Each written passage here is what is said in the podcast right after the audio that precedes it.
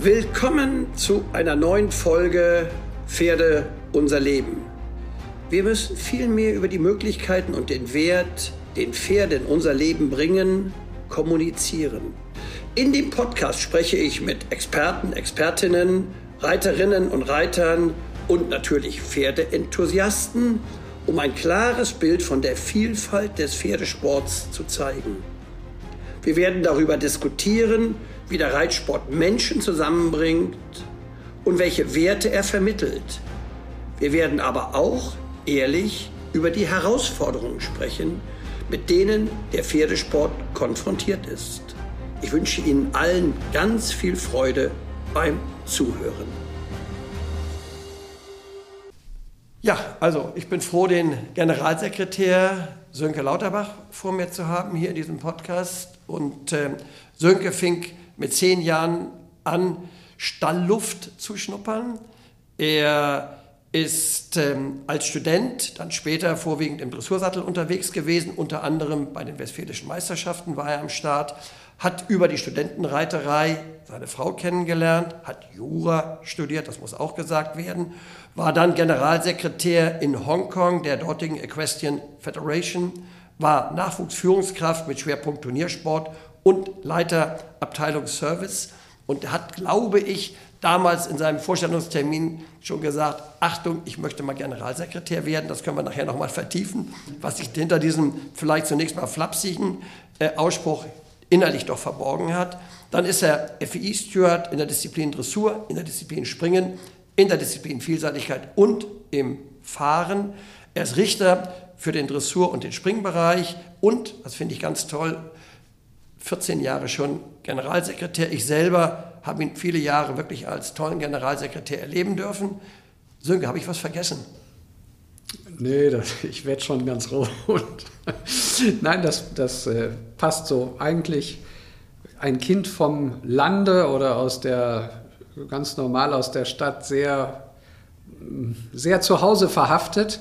Dass ich mal äh, so weit weg wohne, konnte ich mir vor 30, 40 Jahren nicht so vorstellen. Aber wie das Leben so ist, äh, hat es uns weit weg verschlagen. Zurückzukommen war aber auch toll. Wenn du mal weg bist im Ausland, in einer anderen Welt, dann lernst du zu schätzen, was Europa und Deutschland bietet in vielerlei Hinsicht. Das war jetzt der Exkurs auf Hongkong. Da bist du wie lange gewesen? Da war ich zwei Jahre in Vorbereitung der Olympischen Reiterspiele und Paralympischen. Da 2008 fanden ja die Spiele in Beijing, Peking statt. Pferde konnten dort nicht hin. Ähm, das heißt, Pferde können sehr wohl nach China, aber die können nicht wieder raus. Und das hätte natürlich niemand gemacht. Deswegen wurden die Reiterspiele nach Hongkong ausgelagert. Und da hatte ich das Glück, dass die Organisatoren und der Hongkong Jockey Club, der die Anlage zur Verfügung gestellt hat, dass die gesagt haben, wir wollen jemand äh, aus Europa mit Verstand vom Pferdesport, Dressur, Springen, Vielseitigkeit. Ja, und das äh, war dann ich. Mhm. Ehe wir auf die Frage kommen, wie du zum Pferdesport gekommen bist, interessiert mich doch mal, weil mir das auch immer so geht. Ich bin immer richtig dankbar, wenn ich nach Deutschland zurückkomme. Ich bin nie so lange weg gewesen, wie du es warst, zwei Jahre in Hongkong, aber ich bin zum Beispiel in diesem Jahr zwei Wochen in Kanada gewesen. Und dann freue ich mich immer wieder nach Deutschland, nach Europa zurückzukommen. Was hat dich wieder fasziniert oder warum bist du so gerne wieder zurückgekommen nach den zwei Jahren, in denen du in ja, in Hongkong eine wichtige Rolle im Pferdesport innehattest? Das sind verschiedene Aspekte. Also einmal äh, bei allen Problemen, die es in Deutschland politisch, wirtschaftlich im Moment geben mag, äh, sind wir ein sehr stabiler Staat, haben wir eine sehr stabile Demokratie und Wirtschaft. Uns geht es schon richtig gut und wir sind hier sehr sicher. Das ist in der ganzen Welt nicht so dann sind es einfach so die, die gesellschaftlichen Umfeldbedingungen. Das ist in anderen Ländern ganz anders und ganz profan. Äh, wir, haben, wir haben ein Kind in Hongkong bekommen. Da gibt es das nicht, dass du in den Garten gehst und im Garten spielst mit dem Kind, weil es gar keinen Garten gibt. Das ist eine Großstadt. Äh, die, die Spielflächen mitten in der Innenstadt sind dann gerne so äh, so hm, diese Kunststoffplätze, ich weiß nicht das richtige Wort, aber also nicht so, wie wir das kennen. Da gibt es nicht so den Spielplatz, wie wir das kennen. Ganz andere Bedingungen. Klimatisch ist es in vielen Teilen der Welt auch nicht so wie hier. Natürlich regnet es hier auch mal und wir schimpfen immer, dass der Sommer nicht so ist, wie er sein soll. Am Ende ist es aber doch sehr ausgeglichen hier in Europa. Nicht ohne Grund versuchen so viele Menschen aus anderen Teilen der Welt nach Europa, Westeuropa zu kommen, weil sie, weil sie wissen, dass es hier doch ganz anders ist. Und als allerletztes das, was in den Jahren, als ich in Hongkong war und wann immer ich hier nach Deutschland kam, wenn du in Münster, Osnabrück dann aus dem Flugzeug steigst, das Flughafengebäude verlässt und frische Luft und Gras und Bäume riechst, allein das ist es wert, hier zu sein, denn das hast du in anderen Teilen der Welt auch nicht so. Kann ich sehr, sehr gut nachempfinden. Sönke, wie bist du zum Pferd gekommen? Das war ganz klassisch. Meine Mutter hat geritten. Insofern äh, war das dann Familienhobby, dabei zu sein. Mein Vater und ich waren viel dabei und irgendwann willst du eben dann nicht nur spielen oder wollte ich nicht nur da spielen und irgendwas machen. Dann habe ich gesagt, naja, wenn ich schon mal hier bin, dann probiere ich es doch mal und habe tatsächlich mit zehn Jahren ganz normal im Reitverein in Lagehörste angefangen, in der Schulpferdereitstunde, einmal die Woche so ungefähr äh, und habe das oh, weiß ich nicht mehr, wahrscheinlich ein, anderthalb, zwei Jahre bin ich auf Schulpferden unterwegs gewesen. Ich weiß noch sehr genau, wie ich nach 20 Reitstunden von Lilly, das war also das Doppelpony, wo die absoluten Anfänger drauf gingen, wie ich von Lilly runter musste und auf Mr. X, der gefühlt 2,20 Meter groß war und was mir schon große Sorgen machte. Natürlich hat das alles prima funktioniert, aber dieses Vertrauen, was ich in die erste Lilly gesetzt habe, das, das finde ich bemerkenswert, wie mich das damals schon bewegt hat. Ist diese Lilly das Pferd, was vielleicht das Pferd ist, was du in Erinnerung hast, wenn du an deine Reitkarriere denkst? Oder was ist das faszinierende Pferd gewesen, was dich vielleicht in deinen Träumen heute noch begleitet? Ja, das war jetzt nicht die Lilly, die war wirklich nur ganz am Anfang. Ähm, aber ich erinnere mich an sie und das ist ja 40 Jahre später auch äh, irgendwie bezeichnend.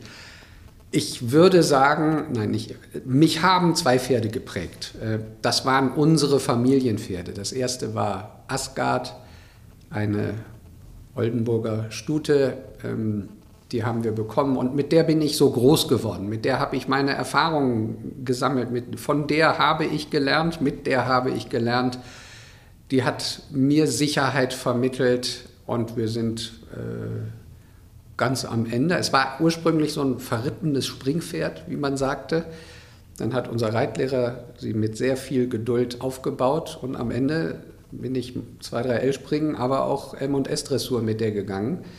Äh, ländlich, sittlich, aber immerhin. Und die hat schon mir sehr viel mitgegeben. Und so eine Erinnerung, die ich habe, mh, hm, als Studentenreiter ist das ja so, dass wir auf geliehenen Pferden reiten. Also wurde Asgard auch für ein Finale, so eine M-Dressur, habe ich sie mal zur Verfügung gestellt. Und äh, die, der, der eine Reiter auf ihr und äh, hat es noch nicht mal richtig geschafft, mit der auf den Zirkel abzuwenden, weil eben diese feine Hilfengebung war bei dem nicht so vorhanden, aber das war Asgard gewöhnt und dann hat es halt nicht so funktioniert mit ihm.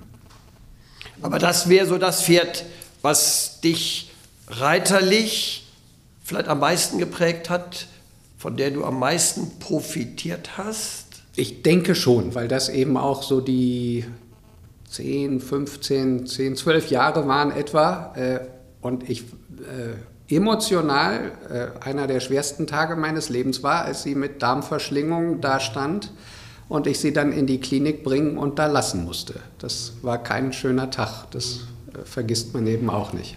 Wie haben dich die Pferde über das eigentliche Reiten hinaus geprägt, beeinflusst? Ja, wir, wir als FN-Vertreter arbeiten wir ja oft mit so hehren Worten wie Pferde vermitteln Verantwortung und Disziplin und wir lernen, dass wir uns kümmern müssen und, und all solche Dinge. Äh, und das funktioniert auch, wenn wir in der Interessenvertretung, in der Politik oder bei Lions und Rotariern auftreten. Aber tatsächlich sind das nicht nur hehre und leere Worte, sondern genau so ist das. Als ich habe auch gelernt. Ich habe gelernt, wenn ich ein Pferd habe, dann bin ich dafür verantwortlich. Wenn ich Dienstags, Mittwochs, Donnerstags reiten soll, dann wird das auch gemacht, dann muss das auch gemacht werden. Ähm, und ich muss dafür sorgen, dass es dem Pferd gut geht. Das ist schon, das ist wirklich so. Und am Ende, wie viele andere auch, haben die Pferde mich, glaube ich, zu einem besseren Menschen gemacht.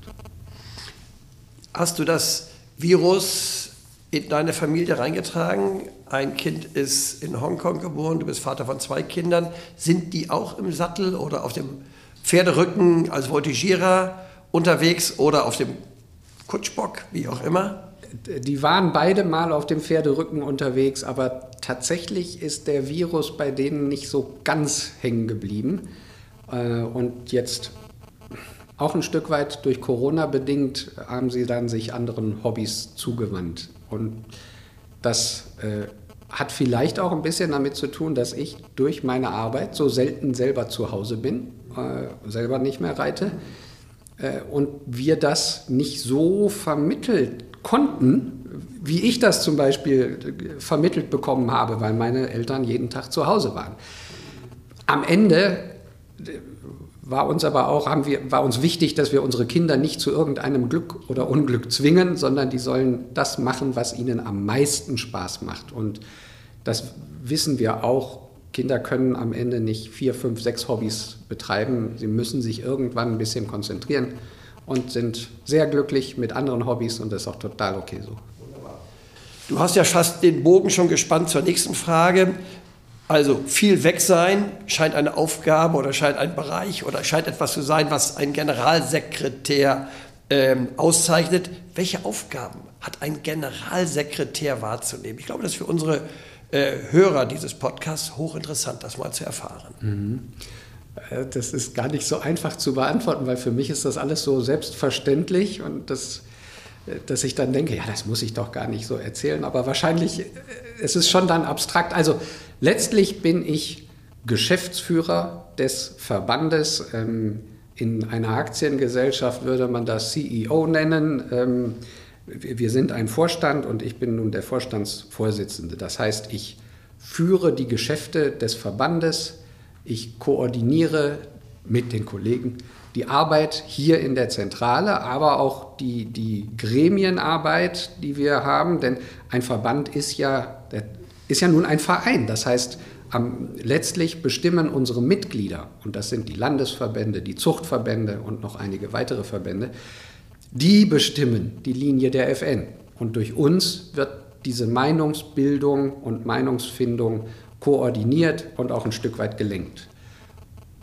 Was ich auch tue, ist die strategische Ausrichtung der FN ähm, anführen sozusagen, also das auch koordinieren und gemeinsam mit dem Team, mit unseren Gremien, mit dem Präsidium äh, das in die Bahnen lenken, unsere Zukunft zu planen und daraus die Strategien für die Zukunft äh, abzuleiten. Und im Alltag ist das natürlich dann auch sehr viel Personalführung, weil wir eine relativ große Zentrale haben und dann auch immer wieder Problemlösung. Das ist ja so, dass nicht immer die ganz tollen Themen bei dir ankommen, sondern die, die andere, äh, wo andere Hilfe brauchen, wo sie nicht weiterkommen. Ähm, das, was, glaube ich, auch sehr greifbar für die Menschen ist, ist dann das Thema politische Interessenvertretung. Und da sind wir auf sehr vielen Aktivi äh, Feldern aktiv. Das ist natürlich innerhalb des Sportes. Also beim Deutschen Olympischen Sportbund, wo wir mit allen anderen Sportarten in Deutschland zusammen die Linie des deutschen Sports versuchen zu bestimmen. Ähm, bei internationalem Pferdesport, bei der FEI, der Weltreiterverband, und die EIF, das ist der Europäische Verband. In beiden bin ich sehr aktiv und äh, bin da das Gesicht der FN im Internationalen. Das, das nimmt einen großen, großen Teil meiner Arbeit, äh, bedeutet das tatsächlich auch einer, der meistens äh, Spaß macht. Dann natürlich auch die politische Interessenvertretung, also wirklich äh, bei Vertretern des Bundestages, bei den Ministerien, bei anderen Behörden, auch in den Ländern, aber das machen zumeist die Landesverbände, die unterstützen wir, wenn das gewünscht ist, vor allem in Berlin. Ähm, das, glaube ich, ist so der, der, der, der wichtigste Überblick, neben ganz vielen Kleinigkeiten. Dazu gehört natürlich auch, und jetzt sind wir bei dem Thema viel weg sein, dass ich auf sehr vielen Veranstaltungen dadurch bin. Denn wir arbeiten in der Freizeit der Menschen, die findet vor allem am Wochenende statt. Turniere, Seminare, Versammlungen, all das ist vielfach am Wochenende, da sind wir dann unterwegs, hm, was natürlich, eine, eigentlich ist das toll und ein echtes Privileg, dass ich mein Hobby, meine Lebenseinstellung zum Beruf machen konnte. Andere verkaufen Schrauben oder ähnlich spannende Dinge und äh, ja, ich darf in meinem Hobby aktiv sein. Das ist schon super.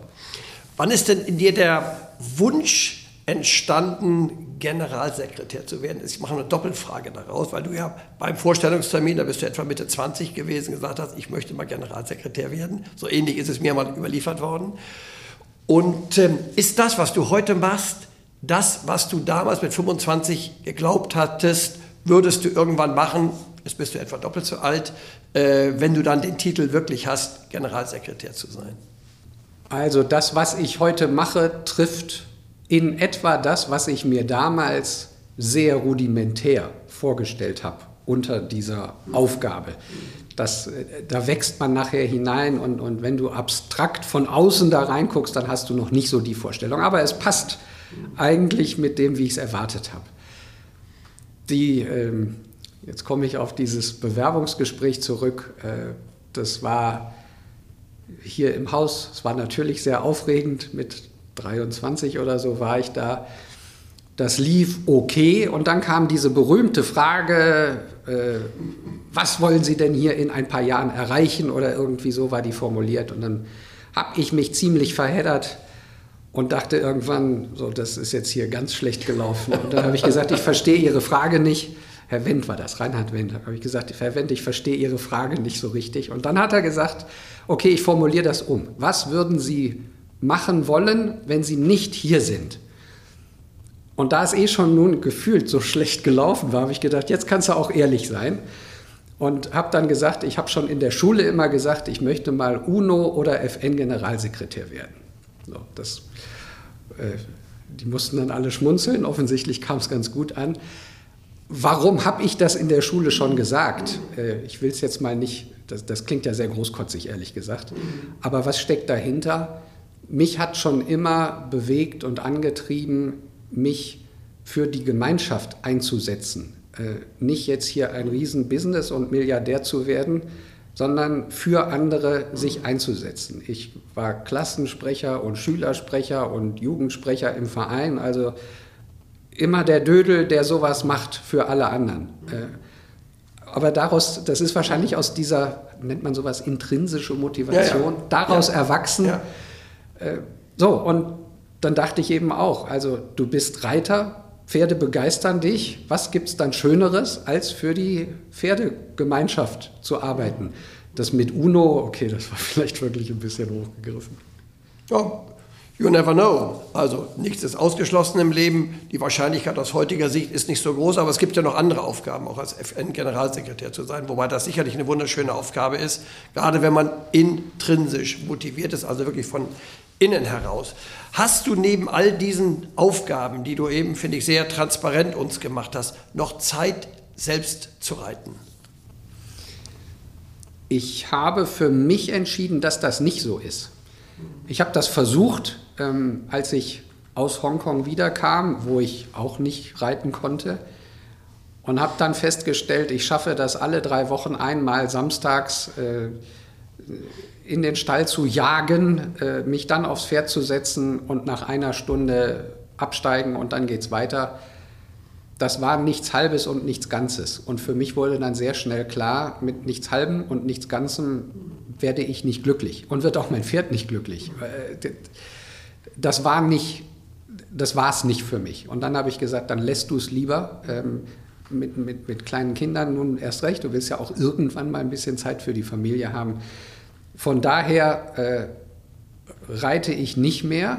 Nicht, weil ich keine Lust hätte oder weil es mir nicht weiter Spaß machen würde, sondern einfach, weil für mich klar war, so funktioniert das nicht. Ähm, ich war letztes Jahr einmal im Herbst geritten, war ich bei Lars Meyer zu Wechseln, beim Freund auf dem Hof und das ging noch überraschend gut. Also das ist so wie Fahrradfahren. Es läuft noch die Feinmotorik. Das mhm.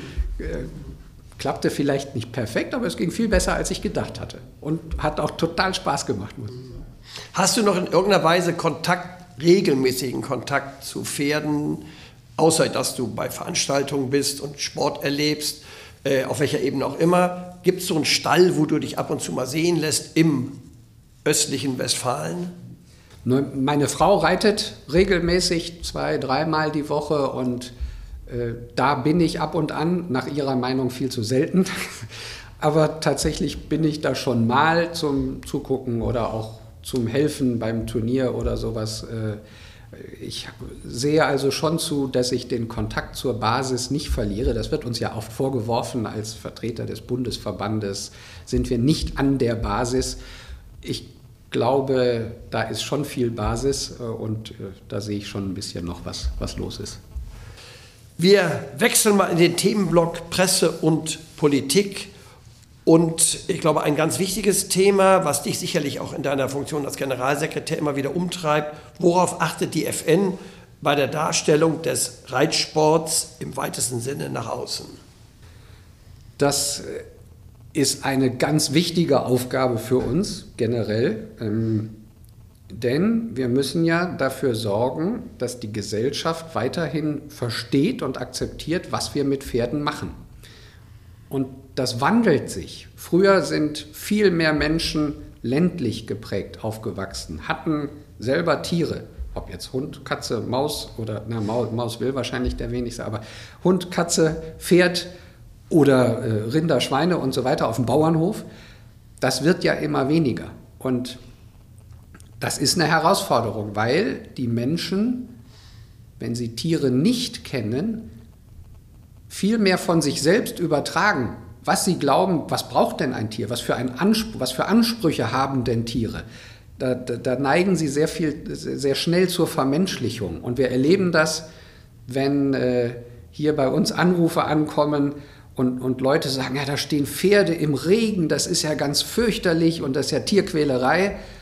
Pferde haben Millionen Jahre im Regen gestanden, das, dafür sind die gemacht. Oder andersrum, äh, die haben keine Decke auf, das ist ja auch ganz schlimm. Naja, die haben ein Fell, die brauchen, wenn sie nicht geschoren sind, keine Decke. Also so etwas erklären zu müssen, das entwickelt sich immer mehr. Das hätte es vor 40, 50 Jahren nicht gebraucht, heute ist das Alltag. Also für uns bedeutet das, wir müssen erklären, was wir mit Pferden machen und warum das in aller Regel auch gut und richtig so ist, wenn wir es richtig machen, die Menschen. Äh, wenn dann mal was falsch läuft, dann ist für uns aber auch wichtig, das klar zu benennen und das nicht schön zu reden, sondern offen damit umzugehen äh, und den Menschen der Gesellschaft zu erklären, also das war jetzt aus dem und dem Grund nicht so gut. Ähm, das kann ein Fehler gewesen sein, Unwissenheit, manchmal ist es auch Absicht und dann brauchen wir die entsprechenden öffentlich verständlichen Reaktionen darauf. Ähm, das war jetzt auch wieder ein bisschen abstrakt. Natürlich geht es uns auch, oder nicht abstrakt, sondern vielleicht unemotional, natürlich geht es uns auch darum, den Menschen, den Nicht-Pferdeleuten, die, die Spannung zu vermitteln oder das dass die Emotionen zu vermitteln, die Pferde bei uns auslösen und ja bei ganz vielen anderen auch. Äh, nicht umsonst äh, laufen ganz viele Mädchen und kleine Jungs mit äh, Steckenpferden rum, Hobbyhorsing, wie wir das heute nennen. Nicht umsonst wünschen sich ganz viele Kinder, dass sie eigentlich gerne reiten würden, dass sie Kontakt mit Pferden hätten. Nicht umsonst sind ganz viele Werbespots oder Anzeigen sind mit Pferden ähm, versehen, weil Pferde Emotionen auslösen. Und das ist für uns schon auch wichtig, das immer zu transportieren. Und dann haben wir schlussendlich ja noch die interne Öffentlichkeit, nämlich die Pferdeszene selber, die ist für uns ja auch ein sehr wichtiger Adressat. Da geht es jetzt weniger darum, dass wir die Faszination vermitteln müssen. Da geht es uns vor allem darum, Wissen zu vermitteln, damit die Leute gut und richtig mit ihren Pferden umgehen, damit sie Spaß und ihre Pferde auch Spaß daran haben. Da, das war ja auch für dich viele Jahre, das ist für dich immer noch eine Aufgabe eigentlich im Sinne der deutschen Reitlehre und der deutschen Reiterei. Und so wie wir dich zum Ausbildungsbotschafter der FN gemacht haben, ist das auch ein, ein Anspruch, den wir haben und etwas, was wir vielfach tun, nämlich Botschafter zu entwickeln. Wir haben also Programme, wo wir unsere jungen Kaderreiter seit etwa zehn Jahren ausbilden, fortbilden äh, und zu Botschaftern machen der, des Sportes, damit sie es ins Land reintragen. Sag mal, Sönke, wo siehst du den Reitsport in fünf Jahren? Das äh, ja, ist auch eine, eine spannende Frage. Also das eine ist, Pferde faszinieren und werden immer weiter faszinieren. Das bleibt. Und ich, ich bin überzeugt, dass dieser Wunsch der Menschen weiter zu reiten, zu führen, zu fahren, zu voltigieren, dass der bestehen bleibt. Die Umfeldbedingungen, die verändern sich, haben wir eben ja schon angerissen. Ähm, das heißt, wir haben die Herausforderung, dass immer weniger Menschen in den letzten 20 Jahren die Chance haben, in den Pferdesport einzusteigen, weil wir leider immer weniger Reitschulen, Vereine, Pferdebetriebe haben, die Schulpferdebetrieb anbieten. Und fast alle von uns, wir haben, wir haben das erhoben, 97 Prozent der Pferdeleute haben auf Schulpferden angefangen zu reiten. Wenn es nicht genug Schulpferde gibt, ist es schwierig, einsteigen zu können. Auch das ist wieder für uns eine ganz, ganz wichtige Aufgabe, Vereinen und Betrieben zu vermitteln. Schulpferdebetrieb kann sich finanziell lohnen, damit kannst du leben und auch sehr gut leben. Und das ist auch, äh, das ist auch richtig wichtig. Oft ist da, oder ich, ich, erlebe das oft so, dass die Helden des Pferdesports, das sind unsere Spitzensportler und die Spitzentrainer. Das sind ja, ist ja auch super, was die machen, was die leisten. Für mich sind die eigentlichen, heimlichen Helden aber vielmehr diejenigen, die sechs oder sieben Tage die Woche in der Reitbahn stehen und Anfängerunterricht geben. Äh, und da sich jeden Tag motivieren, das zu machen. Äh, das ist das Wichtigste, was wir haben. So, das ist so ein, ein Aspekt. Es wird ganz konkret im Moment auch schwieriger für viele Menschen, ihr Pferd, ihre Reiterei zu halten, weil wir die, ja, die hohen Inflationsraten haben, weil wir mitten in einer Wirtschafts- und Finanzkrise sind und die Kosten in den letzten ein, zwei Jahren, anderthalb Jahren ja regelrecht explodieren an vielen Stellen. Und wir merken, dass die Gas- und Stromrechnung so manchem notgedrungen im Moment näher ist als die Pferde äh, näher sein muss, also aus reinem äh, ja, Selbsterhaltungstrieb sozusagen. Und dann vielleicht Leute sagen, okay, ich muss das gerade mal einstellen oder ich muss reduzieren. Ich kann mir nicht mehr zwei Pferde leisten, sondern nur noch eins. Oder ich muss auf eine Reitbeteiligung umsteigen. Oder, oder. Wir, äh, weil ja Reiter nicht per se alle reich sind, das ist auch so ein Vorurteil, mit dem wir immer wieder umgehen, sondern wir sind ein ganz normaler Querschnitt der Gesellschaft. Und ähm, für viele ist es eben gerade schwierig. Und nichtsdestotrotz bin ich total optimistisch, dass die Faszination Pferd am Ende bei ganz, ganz vielen Menschen überwiegt und dass es so weitergeht, dass die sagen, ich spare lieber an X, Y oder Z, aber als allerletztes möglichst am Pferd. Letzter Gedanke zu dem Blick in die Zukunft. In fünf Jahren sind die Olympischen und Paralympischen Spiele in Los Angeles. Spitzensport ist nur ein Teil unserer Arbeit, aber ein wichtiger. Und ich bin überzeugt, wir sind auch 28, so wie nächstes Jahr in Paris, weiterhin eine der erfolgreichsten, wenn nicht die erfolgreichste Pferdesportnation und erfolgreichster Sport unter den deutschen Sportverbänden. Das ist was, wo wir sehr hart dran arbeiten, wo wir auch sehr stolz drauf sind, dass uns das seit vielen Jahren so gelingt. Und das am Ende ist das auch wieder Teil der Faszination, dass Mensch und Sportpartner Pferd das schaffen, solche Leistungen zu bringen, sich dahin gemeinsam zu entwickeln, das zu trainieren und dann auf diesem aller, allerhöchsten Niveau ähm, auch abrufen zu können.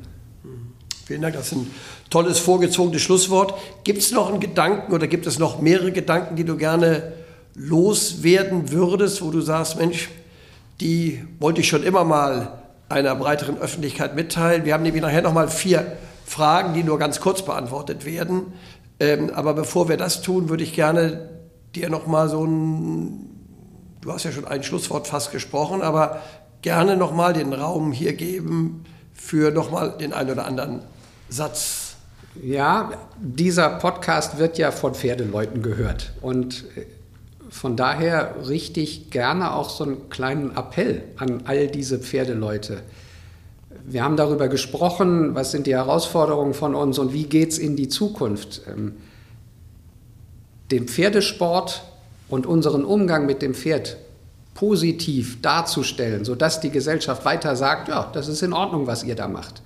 Das ist ja nichts, was wir hier aus einem Warendorfer Büro heraus anordnen können und dann ist das so.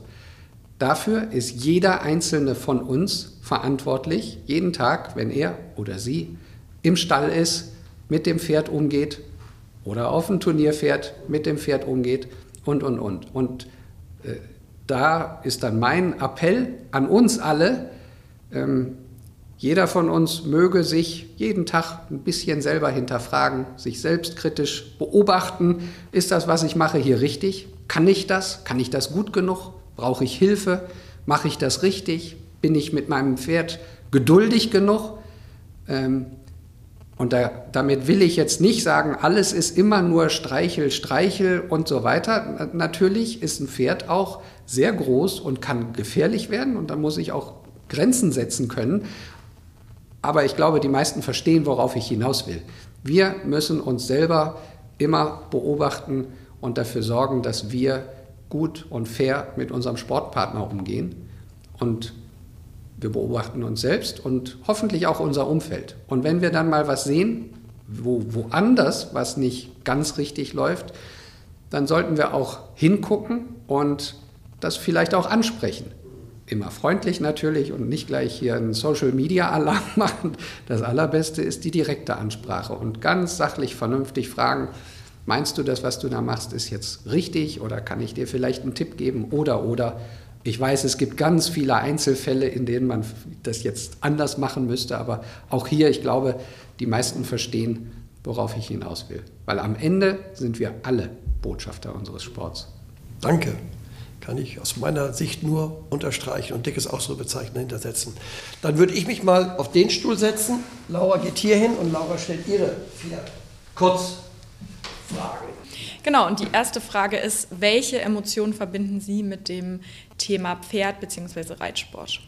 Da könnte ich jetzt wahrscheinlich ganz viele nennen, aber wenn ich so spontan, so soll es ja sein, denke, dann ist das Spannung, Freude, und wenn ich mich gerne an die Reiterei zurückerinnere, dann ist das nicht nur der Turniererfolg, sondern auch die Ruhe bei einem Ausritt morgens um sechs, wenn ich äh, im Wald 50 Meter entfernt eine Rotte Wildschweine sehe und da ganz ruhig im Schritt mit meinem Pferd dran vorbeigeritten bin. Das war herrlich. Sehr schön. Zweite Frage. Wenn Sie jemanden bestimmen könnten, der hier ähm, im Podcast zu Gast wäre zu dem Thema eben Image-Reitsport, welche Meinung würde Sie interessieren? Da würde ich zwei Namen nennen äh, oder zwei Personen nennen. Aus beruflichem Interesse wäre das vielleicht mal der Chef oder die Chefin der PETA, die ja so ganz penetrant global sagt, Pferdesport ist böse und das muss alles abgeschafft werden. Und ich würde wirklich gerne verstehen, also ich glaube, ich verstehe das, aber ich würde von denen gerne hören, was steckt dahinter.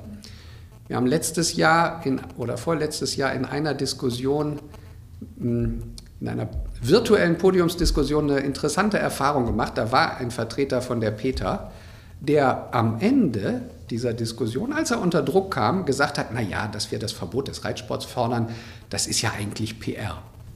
Okay, das fand ich schon richtig bemerkenswert. Ja, ja. Also, äh, wenn ja. Christoph Hess das aus diesem Menschen in seinem Podcast mal rauskitzelt, Das fände ich gut. Und als Privatperson, das kriegst du jetzt leider nicht mehr hin, Christoph, äh, hätte ich gerne mal gehört, was Königin Elisabeth zum Pferd ah, ja. zu sagen ja. hat. Ja, sehr schön. Beides sehr gut. Ja. das eine lässt sich ja vielleicht sogar umsetzen. Die dritte Frage. Mm, wenn Sie jemanden das Pferd in drei Worten beschreiben müssten, welche wären das? Sowas kriege ich nie hin in drei Worten. Da habe ich zu viel von Christoph gelernt ähm, das, was mich fasziniert hat als Reiter, war dieses gemeinsame Vorankommen. Äh, vom drei-, vier-, fünfjährigen Pferd aufbauen, bis dann hin irgendwann mal eine M- oder S-Dressur reiten und das zusammen hinkriegen. Und der, der, tägliche Fortschritt, auch natürlich mal Rückschritt, aber am nächsten Tag, oh, heute hat die Wolte oder der Wechsel wieder gut geklappt. Herrlich. Dann ähm, ist es dieser eben schon, was ich eben schon gesagt habe, dieser beruhigende Effekt. Also ne, das, auf der einen Seite sind Pferde schnell und kraftvoll, aber die strahlen auch so eine Ruhe aus. Und äh, da habe ich gerne diese, diese Mischung eigentlich mitgenommen. Und ganz bezeichnend, da sind wir wieder dabei, wenn ich mit pferdefremden Menschen rede, das Pferd hat mich zum besseren Menschen gemacht. Hm. Sehr schön. Ich habe jetzt, auch wenn das schon wieder ein schönes Schlusswort gewesen wäre, noch die letzte, die vierte Frage. Wenn Sie jetzt ähm, ein allgemeingültiges Gesetz, eine Regelung über die Pferdemenschen-Reiterwelt sowohl im Sport als auch im Freizeitbereich ähm, ja, legen würden, ähm, welches wäre das?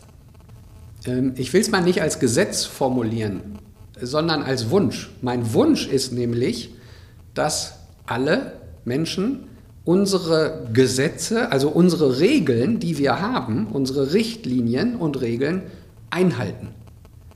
Nicht um der Regeln selbst willen oder weil wir die so toll gemacht haben. Ja doch, weil die so toll gemacht sind, wer sich nämlich an die Regeln hält, bei dem kannst du sicher sein, dem Pferd geht's gut. Sehr schön, das war's. Und nun kommen wir zum Ende unserer Folge Pferde, unser Leben. Ich hoffe, ihr konntet einige Ideen, Denkanstöße und Anregungen für euch mitnehmen. Bevor ich mich verabschiede, möchte ich mich bei euch für eure Unterstützung und euer Interesse bedanken.